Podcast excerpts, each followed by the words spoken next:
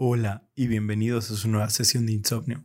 Prepárense para que esta noche obtengan las recompensas que tanto desean, suban el nivel de sus personajes o derroten a ese jefe que tanto los ha estancado.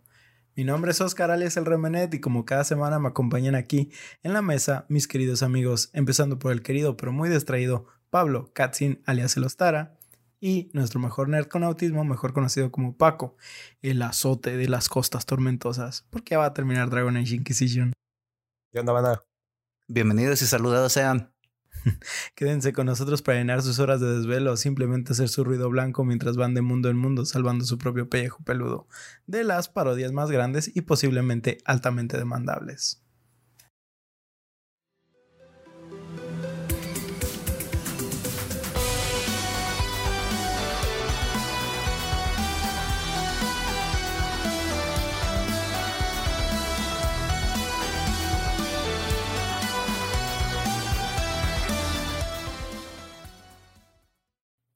Muchas gracias, gracias, gracias por haber haberle puesto tanta dedicado tanta tanto poder neuronal a ponerme un apodo. Gracias, gracias. Y la neta, güey, jódete. Muy bueno, muy bueno, gracias.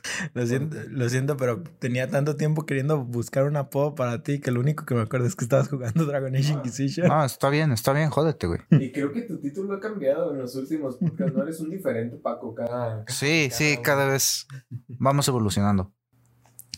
Ok, pues entrando al tema de hoy, vamos a tocar uno de esos pocos juegos que no tenemos idea de cómo es que pasó esto por las manos de Nintendo. Fue aprobado y sin embargo por parte de Microsoft tuvo que ser censurado. ¿Sí? Eh, tengo que darle el contexto de que mis compañeros eh, no saben qué juego es el que traigo hoy a presentar a la mesa. Eh, entonces todo va a ser espontáneo de momento, pero pues ah, ahí vamos, ¿sí?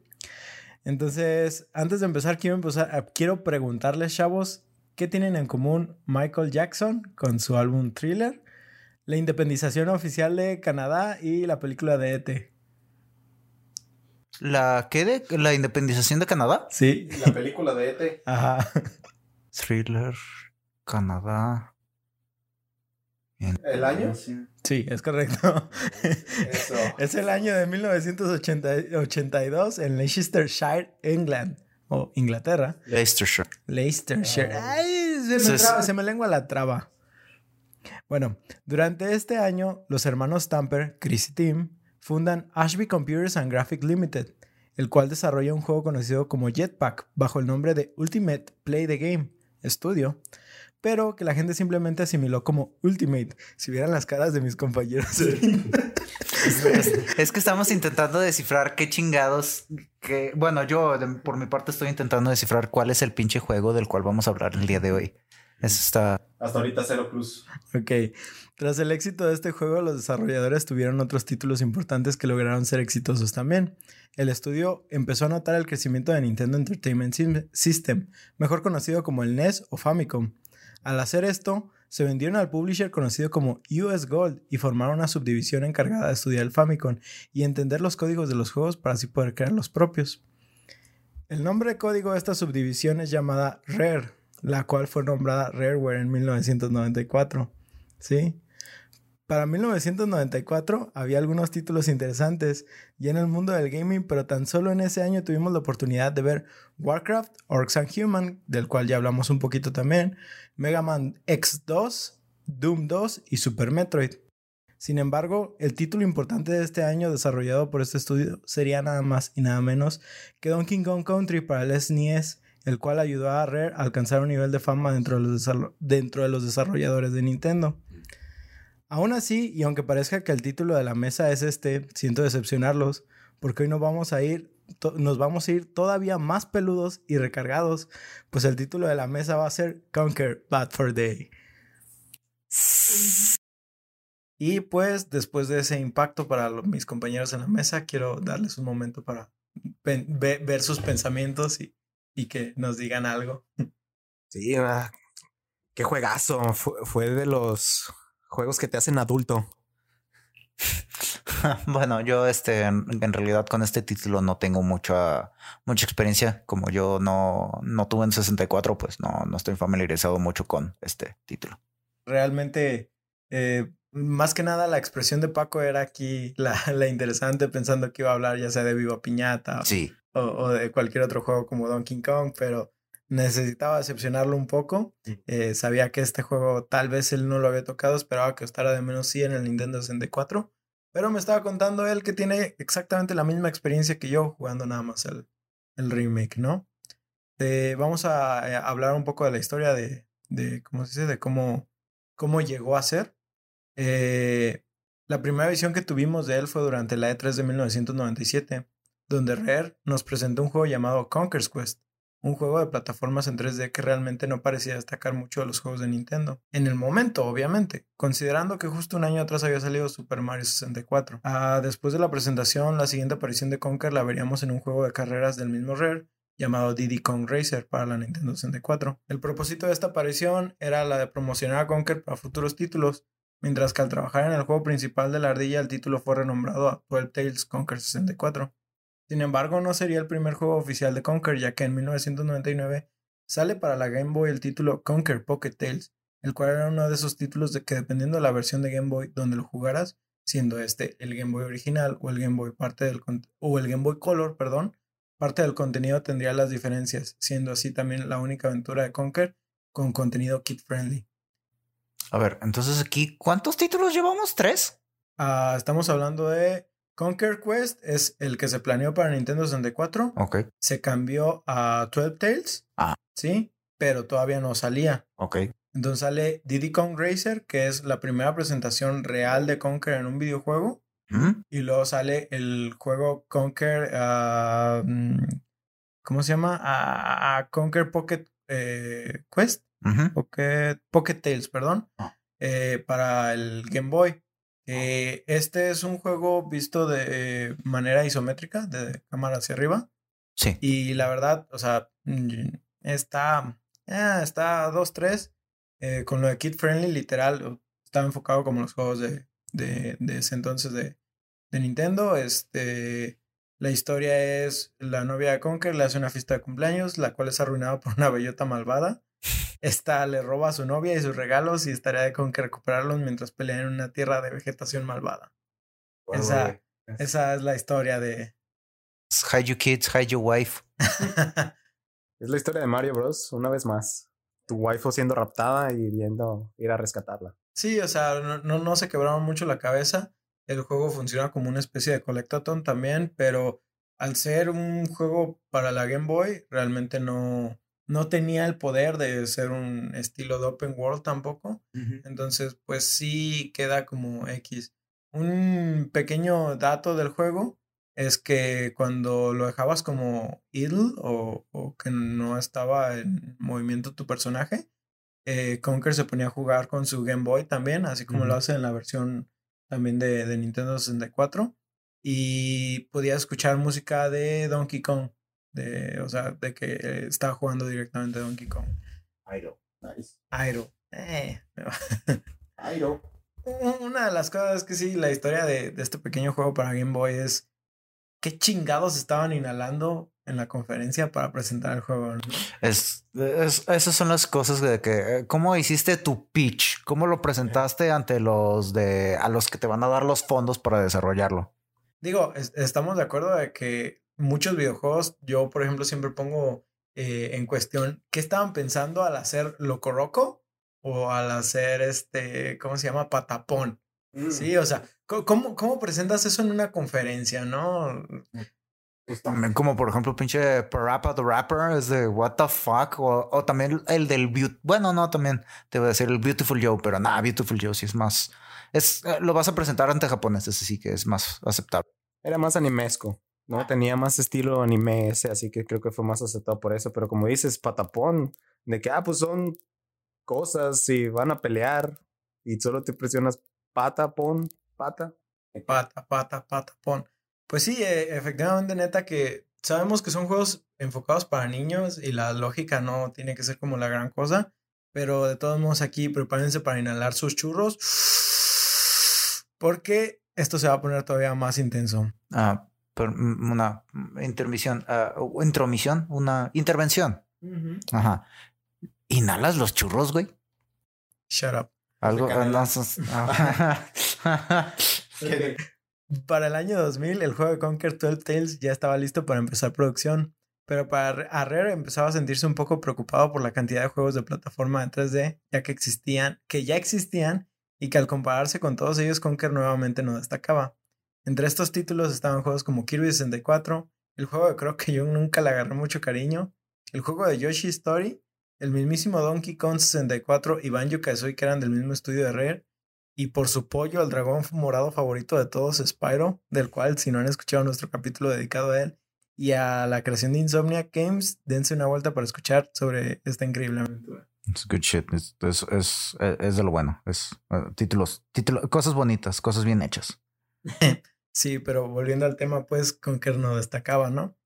Ah, tras, Perdón. Este, sí, ¿no le agarraste cariño al croc? ah, no, de hecho, eh, lo tenía para la computadora.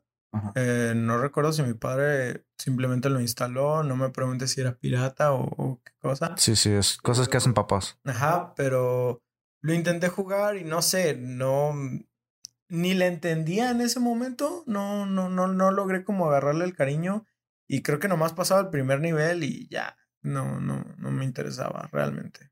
¿No habías jugado juegos de ese estilo? No, de hecho, eh, en el momento en que estaba jugando Croc, creo que sí estaba jugando Spyro tal vez. Ah. Entonces, comparando uno con otro, eh, na- nada que ver, ¿no? O sea, Croc se me hacía horrible comparado con Spyro. Tras un brainstorm intenso para ver qué otra imagen le podrían darle a nuestro peludo amigo, una de las cosas más bizarras llegó como inspiración, y pues no era otra cosa más que la serie Kid Friendly de la época, South Park. Bueno, pues la idea vino del líder del proyecto Chris Siever, el cual, con semejantes ideas para la recreación del juego, decidió también ser la voz de la ardilla. Ah, hablando de la historia, la verdad es que es un poco realista. Todo empieza el jueves en la noche mientras estás casualmente con tus amigos y te pones hasta las chanclas, ¿no? Terminas en los cuerpos de paz al final de cuentas. bueno, no es tanto así. Básicamente Conker termina ebrio en su cantina local con sus amigos. Tras esto, nuestro héroe sale de la taberna sin sentido de la dirección y termina en el reino del rey Pantera, donde al mismo tiempo la mesa de este, es, eh, donde pone su, su leche, su sagrada leche, eh, termina rompiéndose y aquí es donde el rey decide que para repararla necesita reemplazar la pata de la mesa con una ardilla de color rojo. Esa es la historia de Conker. Mientras tanto, Conker se encuentra con un espantapájaro de nombre Birdie, el cual explica cómo funcionan los botones de contexto sensible, o simplemente las marcas con una B gigante, los cuales nos van a ayudar durante toda la aventura al darnos las armas o herramientas necesarias dependiendo de la situación en la que nos encontremos. Eso básicamente en, eh, engloba como el principio, pero también tenemos que mientras la aventura avanza, Conker intenta regresar a su mundo y se da cuenta de que su novia ha sido secuestrada. Motivado para encontrarla, Conker intenta ayudar a todos los habitantes que se encuentra, pero obviamente todo es a cambio de dinero. ¿Sí? Eh, bueno, con- como ya dijimos, este, aquí Paco es el único que no ha experimentado el juego directamente. Pero, Ostara, tú sí lo jugaste, ¿te acuerdas de, de todas estas cosas? Sí, pues sí, te, eh, como te comentaba al principio, creí, eh, decía que este juego te hacía adulto porque aprendías a pasar el juego pagándole a la banda, ¿no? Para que hicieran las cosas. Este, la neta estaba, es buenísimo de principio a fin. Sí, este, pues mira, entre las cosas que hacían destacar a Conker, eh, estaba la increíble forma en la que el juego se veía realmente. Eh, todos los personajes tenían movimientos, su boca era expresiva Sí. eh, y los ojos igual, ¿no?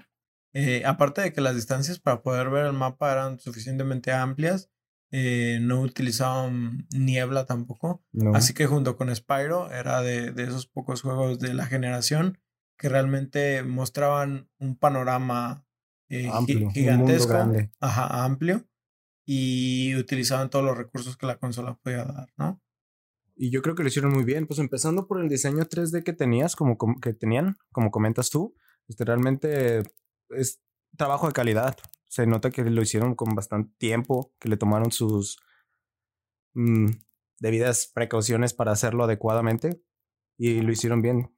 Sí, no, este, te- tenemos, por ejemplo, podemos verlo ahorita en animación. Recientemente está la serie de Record of Ragnarok en Netflix.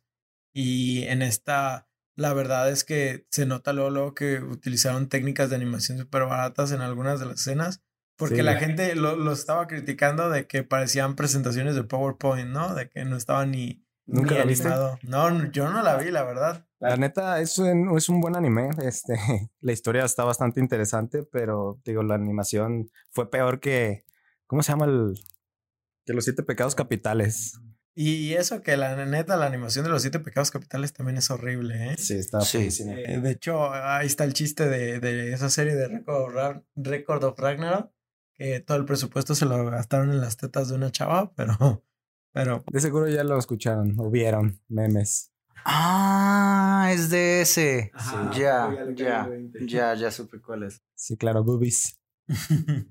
Sí, pero pues regresando al juego, este, lo que yo más recuerdo, como comentábamos fuera del aire, era lo que venía siendo lo de la guerra. Este, porque no, no sé por qué, realmente. El nivel de la guerra. El nivel de la guerra, así que no era ni siquiera el final, era el final, ¿no? Ajá. Realmente es que el que más recuerdo, pero comentando fuera de aire, decíamos que era más porque era del PvP. Era el modo que tenía este juego de unir a sus jugadores a que se mataran unos a otros violentamente en un mar de sangre. Sí, de, de- hecho, o sea, eh, el juego incluía un, un modo multijugador. Eh, en este modo, literal, existían los tipos que eran como Deathmatch, era ositos con, con ositos nazi, eran teddys, contra ardillas, que pues, eran los aliados realmente, y recreabas escenas de parte del juego y parte de películas, ¿no? De, de hecho, la parte del juego de la historia donde hablan de, de, de la guerra o donde se muestra como un fragmento como si fuera la Segunda Guerra Mundial, está inspirada en la película de Saving Pri- Private Ryan, que es la Salvando al Soldado Ryan. Este, Sí, tiene esa escena clásica de película de guerra de la Segunda Guerra Mundial en la que se ven las naves llegando, ¿no? Y se abre la compuerta para dejarlos en la costa mientras están los balazos a todo y el- la, la ardilla corriendo a la playa para salvarse. El, el día de cuando llegaron a la playa de Normandía. que para los que hayan jugado cualquier medalla de honor, casi todos empiezan con, con esta secuencia. No todos, pero, pero Pues básicamente cualquier juego que sea de la Segunda Guerra Mundial usualmente tiene un nivel que es de la, del ataque a la, a- del día D, cuando llegan los aliados. Así se llama, ¿verdad? El día de. Sí, es el día D porque pues, le pusieron así para que nadie supiera, o sea, nadie más que los así top secret supiera qué día era que iban a llegar a atacar. Sí, básicamente, eh, pues eso engloba a casi todos los juegos de la Segunda Guerra Mundial y hablando de Conquer no es, no es exclusión, es solo una parte del juego lo que se nos presenta esta parte de la historia, pero como dije, está inspirado en cosas que no son para niños y realmente, o sea, se, se tomaron sus libertades para demostrarlo, ¿no? O sea, ves disparos y eh, gente decapitada corriendo como gallinas, tirando sangre por todos lados, eh, gente perdiendo extremidades y la verdad sí, sí es gráfico, pero es divertido verlos porque pues los oyes con voces de, de ositos y de, y de ardillas, ¿no? Los oyes así. Ay, ya sé. Cre- Creo que tienes razón, creo que esa era parte de lo gracioso. Fu- Fuera de que bueno. lo, lo estábamos jugando en, en edades que no debíamos estarlo jugando, pero era parte de, de, de su humor, ¿no? Ahorita me comentaba Ostara que, que él no tenía mucho tiempo para jugarlo antes de que llegaran sus padres. Sí, porque pues mis jefes siempre dijeron que los videojuegos eran violentos y cosas por el estilo. Y este, pues, aparte de violencia, tenía muchas escenas gráficas o explícitas, así que estaba en otro nivel. Y eso que era la versión censurada. No, la versión de 64 era la versión no censurada. Ah, no, tú jugaste la de Xbox, ¿verdad? Es correcto. Sí, sí, experimentaste parte de la censura, perdón. Pero, ok, entonces estaba censurado, pero todavía había mole. Sí, eh, todavía había sangre, todavía este, era gráfico, pero sí muchas partes del contenido que era todavía más explícito, ese sí lo removieron. Sí, de hecho, según yo, removieron más que nada que contenido sexual. O sea, de sangre y violencia, así no quitaron mucho. Según yo, todo fue... Solo Es más, como dices, contenido sexual y a uno que otro comentario por ahí. Mm. Pero... Estoy seguro de que usaron la palabra con N. Nah, ¿no yo crees? pienso que Rare, ¿para qué meter esos rollos en un juego? Sí, o sea, creo que podemos ser... 1900. Para esa época, pues mira, no es Grand Theft Auto, no necesita. Ah, Tienes razón, tienes razón. Sí. Ah, volviendo otra vez a, a las cosas que destacaban del juego en, en el aspecto gráfico, eh, todos los personajes eran muy detallados. Ahorita pues lo estamos viendo en, en una pantalla a un lado. Eh, pero a pesar de que el remake hace muy buen trabajo, la verdad es que igual que Spyro no, no le pide nada. Todavía actualmente siento que, como, como lo dirías, como que aguanta. Sí, y otra cosa es que ahorita lo estamos viendo en una resolución, perdón, una resolución más alta de lo que normalmente lo, lo estaremos manejando en esos tiempos, ¿no? Que antes era, no sé, si acaso llegábamos al 480p y, o sea, las tecnologías de los paneles de las teles eran diferentes, o sea, en ese entonces teníamos lo que era el CRT.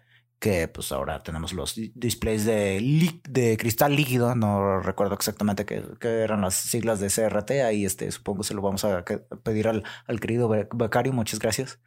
Este, eh, perdón, perdón, ya sé que me lo vas a mentar, perdón, pero este es algo que de momento no tenemos a la mano. Oigan, ¿tenemos un becario?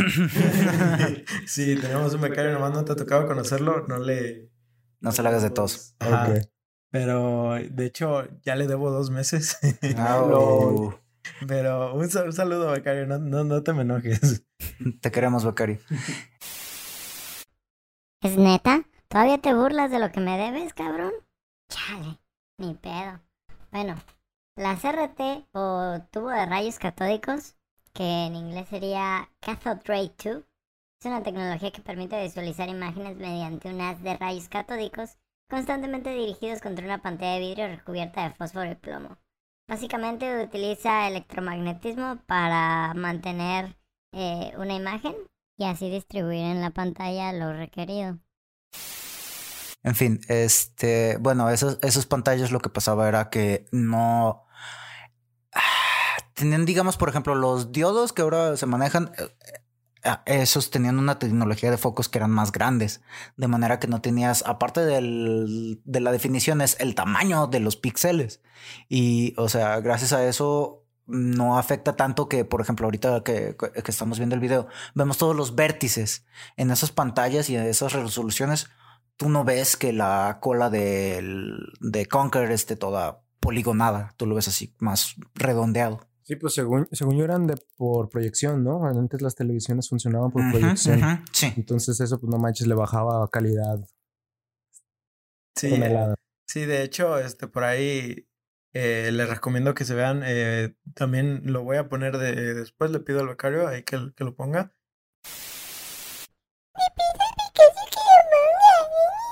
¡Ta madre!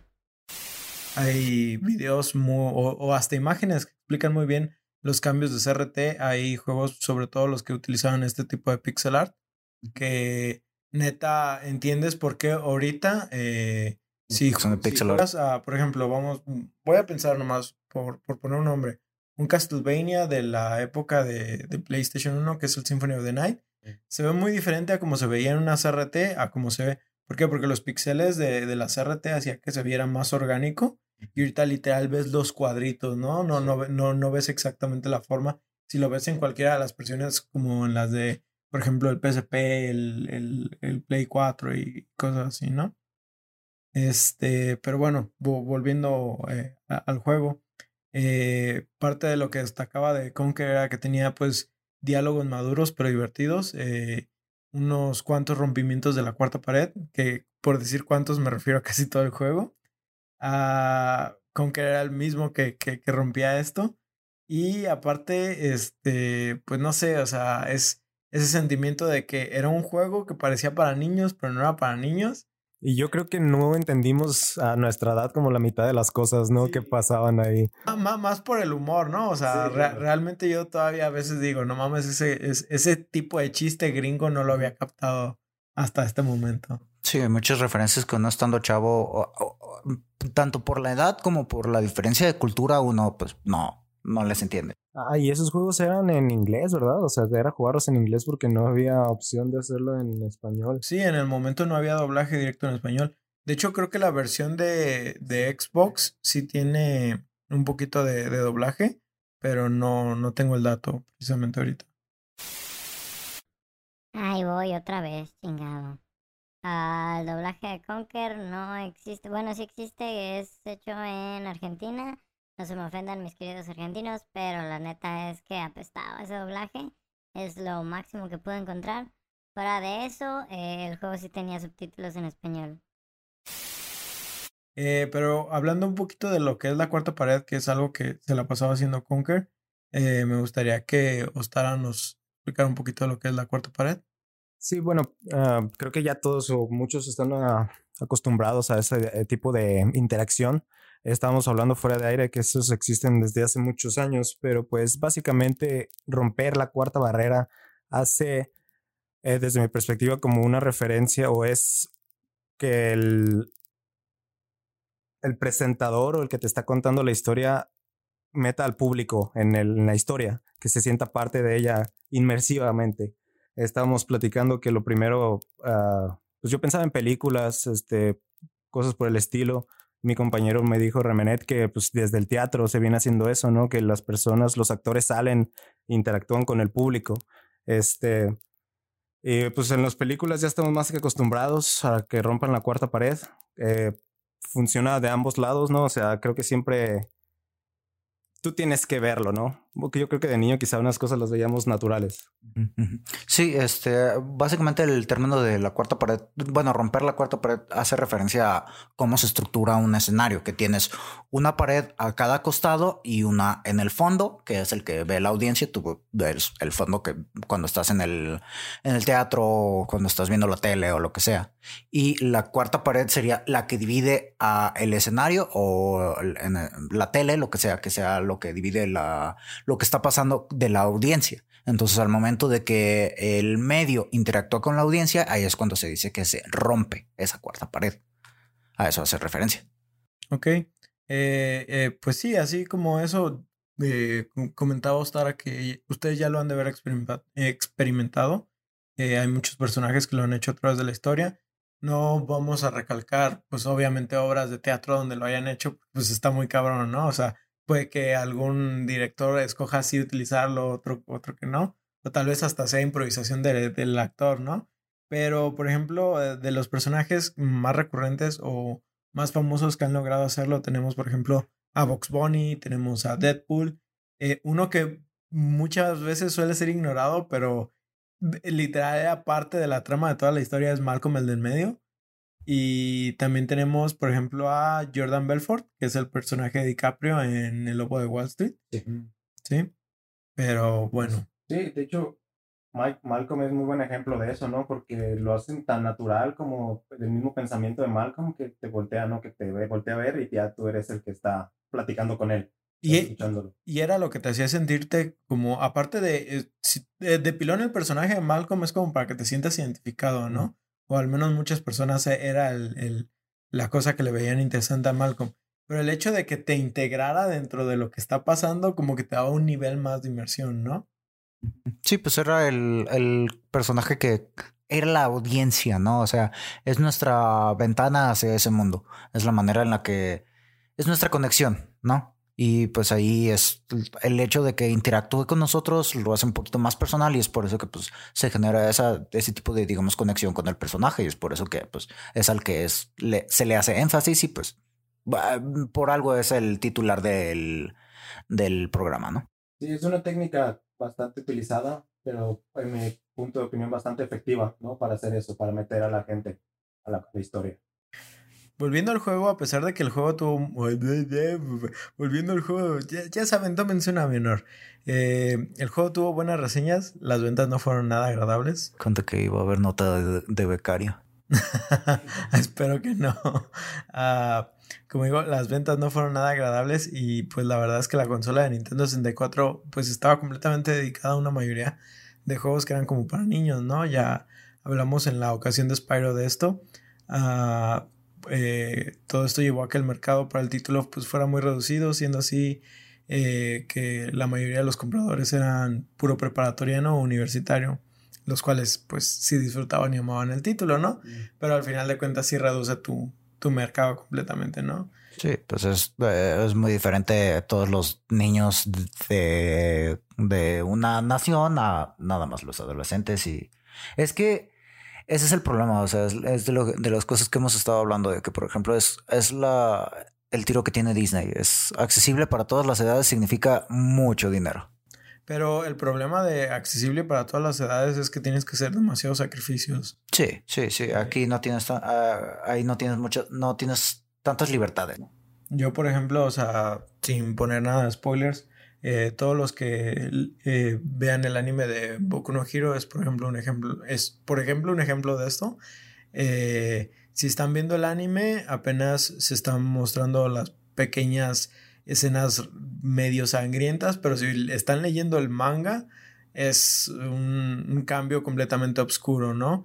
Y a esto te vas a que, pues, a pesar de que en Japón el anime todavía es como eh, no, no, no está tan censurado realmente como las cosas que tenemos de, de este lado del charco. Eh, sí hay eh, como un nivel para decir es que tienes que targetearlo como a gente más de, de diferentes edades, ¿no? No puedes lanzarlo directamente como, como contenido eh, para, para adulto porque estás segregando mucho, mucho a la gente. ¿no? Ahí creo que te estás peleando para buscar la, la diferencia entre shonen y seinen. Es, es- es que, por ejemplo, eh, lo que es My Hero Academia Ajá. empezó completamente como un shonen. y se volvió un seinen, pero realmente en el anime no se ha notado este cambio completamente a, a seinen. Entonces, a, a eso es más que nada como a lo que voy, que al, al querer como a- atender a todos los públicos, pierden este aspecto que los que son lectores del manga no me dejarán mentir, es, es, es único y le da un tono de seriedad a, a las cosas que sí hace que en, en el anime como que parezcan como inútiles hasta cierto punto. Pero bueno, eso es solo para poner un, como, como un ejemplo, ¿no? Eh, para todos los que no tengan nada de idea de lo que acabo de hablar, eh, eh, cómprense una cuenta de, de Crunchyroll y, y disfruten un poco más de contenido. De hecho, ni siquiera necesitan comprarla, o sea, pueden hacer su cuenta y pues ahí pueden ver todo el anime que gusten. Ah, Comerciales. Sí, con comerciales patrocinados Crunchyroll. Por favor. Ah, por- dos, por dos. Yo quiero una. No, iba a decir que pues compren una cuenta de Crunchyroll y vean los cinco capítulos más vistos, digo, los cinco animes más vistos, pero adivinen quién está número uno, Y One Piece. obviamente. ¿no? Así que No creo que tengan la paciencia de ver mil capítulos, que de todos modos yo los recomiendo, pero... que Paco debería ver. Sí, algún día, algún día. Este, bueno, eh, a pesar de, de- todo esto, de, de esta super pausa, eh, una cosa curiosa es que Nintendo parecía estar interesado en el título. Eh, incluso durante una de sus presentaciones dedicaron un espacio o un boot, a un espacio específico para mostrarlo y que la gente tuviera una probada del juego en sus manos, ¿no? Obviamente todo esto era como de una forma oculta por, por lo mismo del contenido del juego. Tenías que presentar una identificación para entrar. Eh, además de eso, crearon ahí mismo una taberna temática donde la gente podía obtener mercancía como tarros con el nombre del juego, pines como los de Alf y muchas otras cosas. Todo Son esto, unos genios. todo esto incluyendo hasta condones para que cubras al peludo, Huevo. para que se vuelvan unos verdaderos furros. Y de que te lo pones y tiene pelos, ¿no? Y está peludo, no sé. Máscara contra cabellera, señores. No, güey. Bueno, bueno, a pesar de que todas estas campañas, eh, a pesar de todas estas campañas, eh, Nintendo no ayudó más que en eso a potenciar el título. Eh, de hecho, lo negaron, en, negaron sus apariciones en revistas como Nintendo Power. Y, por ejemplo, había tiendas de, de, juego- de juguetes para niños que no, no querían tener el juego en, en estantes, precisamente por lo mismo, ¿no? Se entiende, pero siento que el hecho de que Nintendo como compañía haya negado a darle publicidad a un juego, vamos a que, por ejemplo, lo tienes con Sony, ¿no? Que hay títulos que son pues muy buenos y Sony no les da la publicidad. Hay Resistance de, de Insomnia, que muchas gracias. Eh, también tenemos consolas, tenemos el, el PlayStation Vita que precisamente Sony no le dio ni la publicidad ni el empuje que necesitaba. Entonces, pues aquí pues, el caso triste es Conker, pero realmente pues esto ha generado como un nicho eh, muy divertido y muy grande de, personas que aman el juego, ¿no? Sí, aquí la cosa es que, o sea, aquí lo que yo me pongo a pensar de lo que men- mencionábamos, bueno, de lo que mencionabas de que no lo ponían en los estantes y la fregada. Ahí es ahí lo que me pregunto es, ok, es entendible hasta cierto punto porque de todas maneras ahí en la caja del juego te dice cuál es la, la calificación, o sea, el, ¿cómo se dice? El rating, la clasificación, perdón. La clasificación de SRB que en México nos vale 3 kilos de corneta. Pues sí, pero de todas maneras, o sea, ahí es, yo supongo, no la ponen en las tiendas en algún lugar de Estados Unidos, porque ahí es que no debería, pienso que no debería de haber algún problema. Si, si les estás diciendo a tu público qué, de qué calificación, de qué clasificación es, no tienes por qué hacerla de todos. No tienes. Eh, sí, eh, de hecho, este, pues es entendible, ¿no? La, también la, la decisión de, de ellos por parte, porque son una tienda de juguetes, ¿no? Pero sí es eh, también una cosa de que si dices, güey, o sea, por ejemplo, un adulto va a una tienda de juguetes, ¿sí? Y ve un, un juguete para él, yo creo que también eso es como, no, no estés pensando en eso. Bro. O sea, Fuiste por otro lado, chavo. fuiste por otro lado, pero, pero bueno, este, es- al lado de los carritos, bro. Ahí está en el, el- A lo que voy es que siento que te, como que también tú te estás negando a una parte de la ganancia del juego. Obviamente no lo vas a vender a, a niños directamente, ¿no? Sí. Este, vas a, a explicar, este es un juego para adultos, te interesa a ti como padre, no te interesa, pues tampoco na- nadie te está obligando, ¿no? Pero ya, es cuestión de cosas. Aquí lo único que veo problemático es lo de, como digo, lo de Nintendo. Mm. Que siento que igual, o sea, Nintendo sabía lo que tenían, ¿cómo se dice? Lo que tenía Rare en, en sus manos con, con Conker, ¿no? Sabían que era un juego que, que, iba- que podía destacar mucho. Sin embargo, lo, lo opacaron completamente al no darle nada de luz. O, bueno, sí. Publicidad, sí. publicidad. luz tenía, todos. Es un ser de luz, está vibrando alto, güey. déjalo. Y pues a pesar de, de, de que, o, sea, decimos que no tenía buenas ventas, pero las reseñas eran muy positivas. Eh, estaba motivado para incluso sacar una secuela. Eh, la secuela aquí, en, en resumen, al parecer, después de los eventos de Conker y de que, mm, bueno, no voy a decir el, el spoiler del final, pero llega un punto donde Conker se hace millonario y en la secuela, al parecer, Conker iba a perder todo su dinero gastándolo en drogas, alcohol y prostitutas. Como de bebé. y lo que todo hombre de bien haría, ¿no? Gastar su dinero en eso. No se crean jóvenes, quédense en la escuela, las drogas son para perdedores. Eh, pero eh, este, a, a pesar de todo esto, pues Conker termina perdiendo su fortuna e incluso es sentenciado como un criminal. Entonces ahí es donde iba a empezar la segunda aventura. Pero la verdad es que nunca pudimos ver eh, esta secuela, eh, fue cancelada. Y como se dice, pues eh, a- para el año del 2002 el estudio de Rare fue comprado por Microsoft por la cantidad de 375 millones de dólares.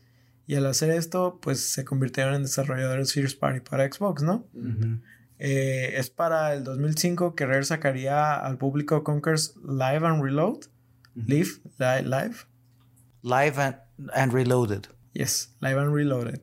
Un remake de la versión del Nintendo 64, el cual contaría con una mejora gráfica, sin embargo sufriría de un montón de censura, la cual ya hablamos, este, y haría que esta versión no estuviera a la altura del original. ¿Remake o remaster? Ah, a ver, explícame. Ok, eh, remake es cuando lo haces desde cero y te vas a hacer, por ejemplo, ah, te diría que Reignited de cierta manera es ambas cosas, porque es tanto una remasterización por el hecho de que no están modificando el juego, como es un remake por el hecho de que no tenían nada del pinche código del juego. Un remake más bien se refiere como cuando haces un tipo reboot, de que lo haces diferente, de que estás contando la misma historia, pero modificas los niveles o cosas por el estilo. Un remaster es nada más el mismo juego, pero mejoramos los gráficos. Tengo entendido que el de Conker es un remake, Oh, pero no estoy, no, o sea, no, no encontré información sobre si, ¿cómo se dice? Si, modificaron contenido. Ajá, si utilizaron parte del código o, o- o alguna, alguna de esas cosas. Que yo pienso que sí, ¿no? De- de- deben de haber reutilizado algunas partes, pero pues ya entra más en qué tanto como para considerarlo un remake. Ahora sí ya es eh, informar más. Si por ahí mi becario logra tener más información, ahí se la encargo. Si no, luego hablamos de tu cheque. Sí, es un remaster.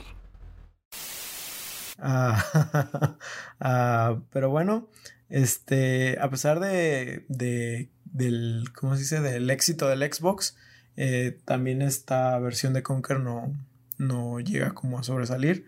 Eh, pero sí se generó, se generó como un nuevo nicho de gente que también le atraía. Este, el juego sí tiene unas mejoras eh, de tanto gráficas como gameplay. De hecho, la cola de Conker así se ve completamente peluda. las animaciones están muy fluidas, están muy bonitas. Un regalo para los furros. Yo, yo lo único que, por ejemplo, lo, lo único que sí no me gustó del... De los furros. Mm, del remake es la interfaz que tiene, al menos en el modo multijugador. Está como, es como muy cramped, tiene como muchas cosas en la interfaz y no, no es limpia, pues. Eh, pero pues de todo esto también valía madres porque pues sí faltaba como parte de su humor que fue censurado y sí le quitaba el juego. Eh, quiero tomarme un, un, momento para hablar tantito del modo multijugador, eh, el cual pues Ostara también experimentó mucho. Sí, bueno, el multijugador era bastante simple, como ya habíamos comentado, era solo llegar a un lugar, el deathmatch, por ejemplo, era llegar al lugar, pelear contra los otros y el que llegara a las 50 muertes ganaba, ¿no? Era bastante simple, pero los, el gameplay era era avanzado a su época, yo creo. Era jugar Call of Duty con ardillas y, ositos, realmente era bastante divertido. Y pues hacer los pedacitos, ¿no? Eh, explosivos, tanques, minas, eh, lanzacohetes. Nada más era ver animalitos matándose en un campo de guerra de la segunda, en un campo de guerra de la Segunda Guerra Mundial. Ajá. Eso se escucha raro. Pero ese, o sea, el combate era como estilo de lo que estamos viendo, digamos, tipo plataforma, o le ponían así como, o sea, tú mencionas de que las granadas y los tanques de guerra, o sea, los tanques de, la, de guerra sí me lo imagino bien, pero así de las granadas y eso, o sea, era como, era como una subsección del juego que estabas jugando, era como minijuego, era, no era una parte normal del gameplay. No, o sea, fue algo que bueno, creo que en la guerra, en la parte de la guerra del juego sí lo usan, pero sí, o sea, el sí era bastante diferente. Porque era más, este, como, Era como agarrar una torreta nada más. Ah, ok, ok. Era un mapa que, haz de cuenta, tiene dos pisos y abajo hay, eh, no sé, spawnean el, lanzamisiles o las granadas o la escopeta, ¿sabes? Y tienes como un halo, güey, que tienes que ir a recoger el arma. Mm, ya, ya, ya, entiendo. De hecho, este tiene eh, las partidas multijugador tenían esta mecánica estilo eh, los objetivos de Battlefield, que era como progresivo. O sea, por ejemplo, primero, si eras el osito, te, más bien el, el ardilla, te tocaba en el día D, te tocaba llegar en el barco y pues romper la primera trinchera e ir avanzando hasta que llegabas a la base. Pero obviamente cada vez que ibas avanzando ibas desbloqueando como un punto de respawn, a pesar de que tenías como como límite de muertes, ¿no? O sea, por ejemplo, te decían, tienes 100 muertes, eh, pero eso contaba también a tus, a tus otros aliados, aunque jugaras con puros bots. Sí, sí, sí. Sí, ya estoy sintiendo que es como un tipo Battlefront 2 del viejito. Simón juega en, en, tercera persona. Mm, Tienes tus clases, por ejemplo, pues está la básica que era como el Gunner, que era el de la ametralladora. No me, no me acuerdo qué arma secundaria tenía. Mm, tienes el, el, que más me. Había dos que me gustaban más. No me acuerdo si el Gunner, porque tenía el, el lanzagranadas que se llamaba. En, sí tenía versión en español. Se llamaba el Matacerdos. Ah, y, y literal, este. Pinche lanzagranadas era gráfico. A mí me encantaba utilizarlo. ¿Se hacían mierda o qué? Eh, sí, sí. Literal veías pedacitos de, de, ositos y de, de, ¿Cómo se dice? De ardillas volar completamente tenías a la versión de Hans, tenías un Flammenwerfer, tenías un lanzallamas, pero dependiendo de, creo que dependiendo del que utilizaras, ya fuera osito o, ardilla, por ejemplo, creo que el osito tenía lanzallamas y tenía ácido, lanzaba ácido, entonces integraban los, lo, a, a tus contrincantes. Güey, eso, de- eso es de la Primera Guerra Mundial. Eso ya no lo puedes usar en la Segunda Guerra. En la Segunda Guerra yo estaba en los tratados de Ginebra. No me chingues. Eso ya es crimen. crimen de guerra. Ah, sí. Güey, eso es crimen de guerra. Los nazis no cometían crímenes. Bueno. Así lo dejamos. Este, lo tenías, por ejemplo, de, te digo, de, de, de ese mismo del lanzallamas, creo que el otro nomás era como fuego y napalm. No sé qué tanta diferencia había realmente. Yo sentía que era lo mismo. Todo lo, todas las clases tenían como una, como, como una alternativa, pero la activabas en el momento, no era como algo que, que cambiaras en el menú de selección. O sea, por ejemplo, el francotirador tenía balas normales que creo que eran como más rápidas de recargar y luego tenía balas penetrantes que eran más lentas, ¿sí? Y, y solo la cambiaba así como, como un, con un, ¿cómo se dice? Como con un círculo con el que cambias armas, ¿haz de cuenta? Así cambiabas. Estaba, por ejemplo, me acuerdo que había una que era como ninja o como espía. No me acuerdo si se hacía invisible o solo era increíblemente rápida y literal tenía espadas. Entonces ibas por el campo en chinga decapitando. Ese era de los más fuertes, porque a veces de que ni lo veías venir, nomás volteabas y el vato ya aquí, ¿qué? cuello. Estrategias de élite. Al modo, al, al que era como el Brute, que era pues, un animalón dependiendo de cuál fuera, pues, pero traía una bazooka. O luego se podía poner como el modo Berserker y se iba a melee, pero también partía madres. Y lo, lo único malo que tenía era que, pues, como era muy grande, pues, eh, Era sí, sí, target. Ahorita que mencionas eso de Berserker, se me antojó jugar un poco de Warhammer Vermintide, güey. Ahí está. ahorita- El pinche melee de ese juego. Eh, En fin, sí. Pero, Sabroso. pero este, por ejemplo, el Berserker dices que, o sea, entraba en modo melee. Sí, el, Ah, el- eh, eh, es, es que era como una clase heavy como para antiasedios. eh, eh, estaba dedicado como para destruir eh, torres y cosas así porque traía bazooka. Pero tenía su otro modo alternativo que era como modo berserker porque él no tenía armas rápidas, ¿sí? Entonces su manera ya sea o de salir en conflicto o de matar varios grupos cercanos era de... de Sí, pero para pelear contra otros jugadores, digamos. O sea, para, para... Era el que destruía la armería enemiga y ya después su función secundaria era matar. Sí, pero, o sea, por ejemplo, el juego no te limitaba, eh, al menos en los modos multijugadores, no te limitaba a que la clase que escogieras al principio eh, fuera, ajá, lo podías cambiar en cualquier momento, bastaba con... Sí, sí, pues es como, tal cual te digo, es como, ah, como mi infancia, como Battlefront 2. Simón, solo más violenta. Sí, con otro skin. Con otro skin. Buena, buena frase. Eh, estos modos de juego en la versión de 64, o sea, nada más cambiaba como los objetivos que, que, que tenías. O sea, tenía, por ejemplo, Heist, que era como ir a robar algo en, en otro mapa, ¿no? El de Capture era literal como captura, pero la- como el sitio. Era como rey de la colina de, Ujú. de Halo. Y así, ¿no? O sea, lo, lo básico. En la versión del Xbox, la neta, sí se ve que tuvieron una buena manita de un zarpazo de tigre, porque sí, sí, sí estaba muy, no digo cambiado porque seguía siendo lo mismo en esencia, pero sí se veía de lujo, ¿no? Eh, también, este, ¿qué más? A ver, de- de- de- Pues eh, también, por ejemplo, tu arma, si les llegabas por la espalda, los ejecutabas de que sacabas un cuchillito y les cortabas la Ay, garganta. dioses, ok, ok, entonces sí, sí. Sí, Ya habíamos dicho que era gráfico. Se me olvida. Estaba chido. Este, digo, eh, ah, neta, haberlo jugado a los 10 años y ver ese tipo de cosas, sí, sí te cambia. Ah.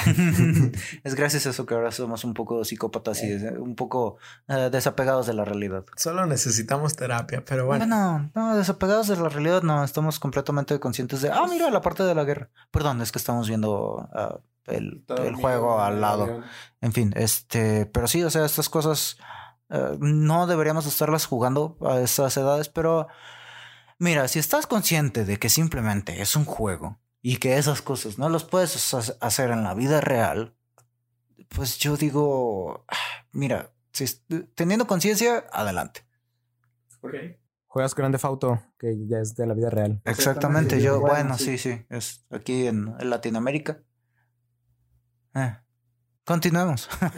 Ok, a Paco se le fue la idea, pero muy bien. Entonces, eh, pues como digo, el, el multijugador estaba, estaba chulo en, ya, ya en la versión de Xbox, que de hecho fue tanto el, el auge que volvió a tener este nicho de gente multijugador en este juego de Xbox que eh, tuvo vida todavía hasta finales de, de la existencia del 360, ¿no?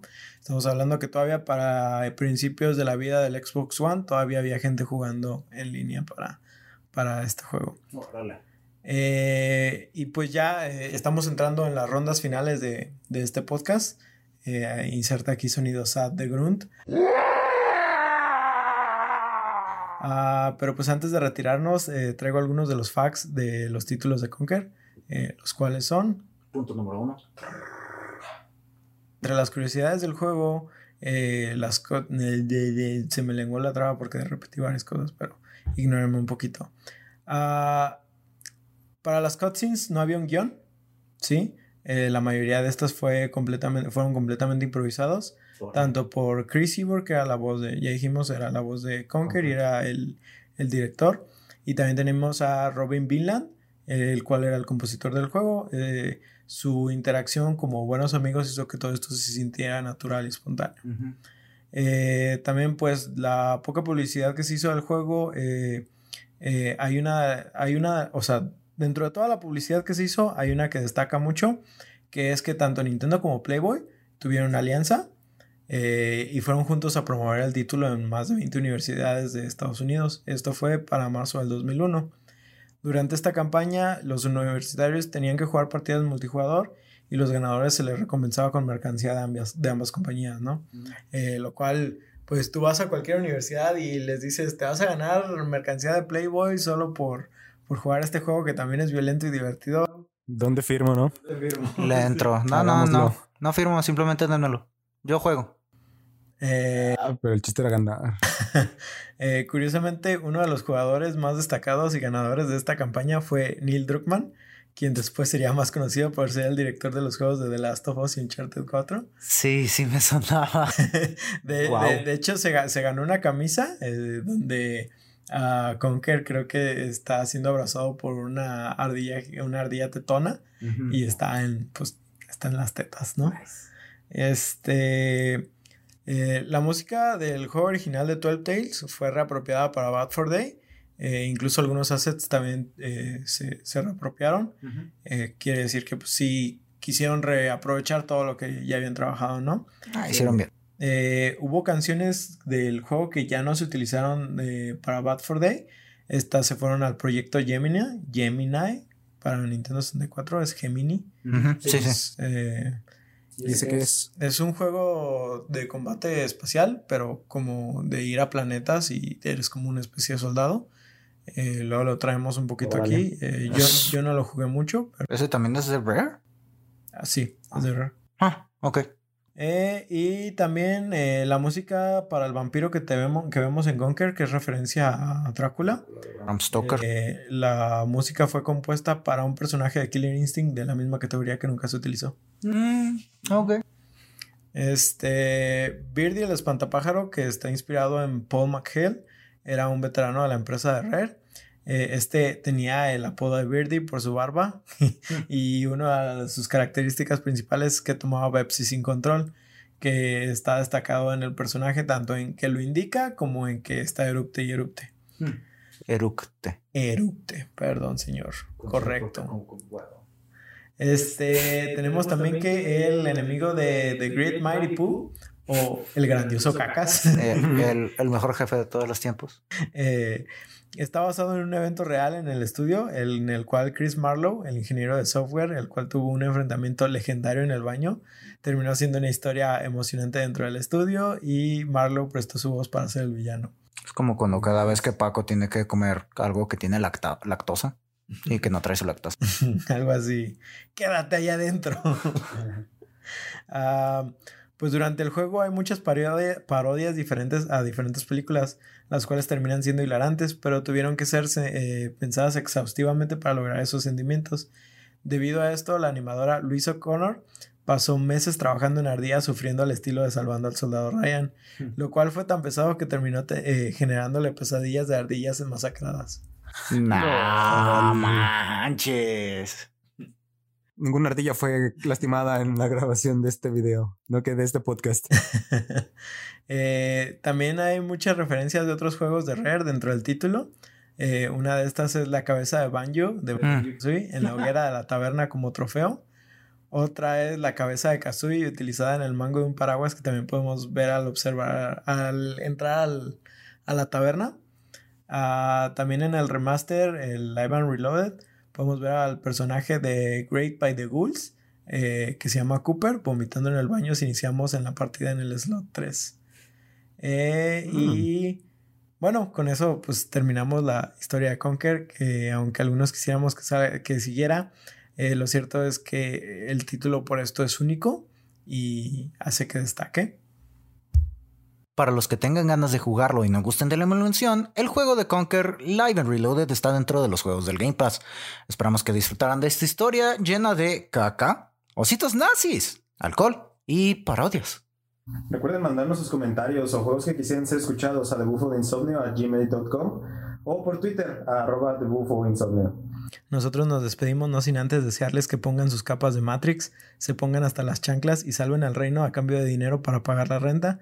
Yo soy Oscar. Yo, soy Paco. Yo soy Star. Y nos vemos en su siguiente sesión de insomnio.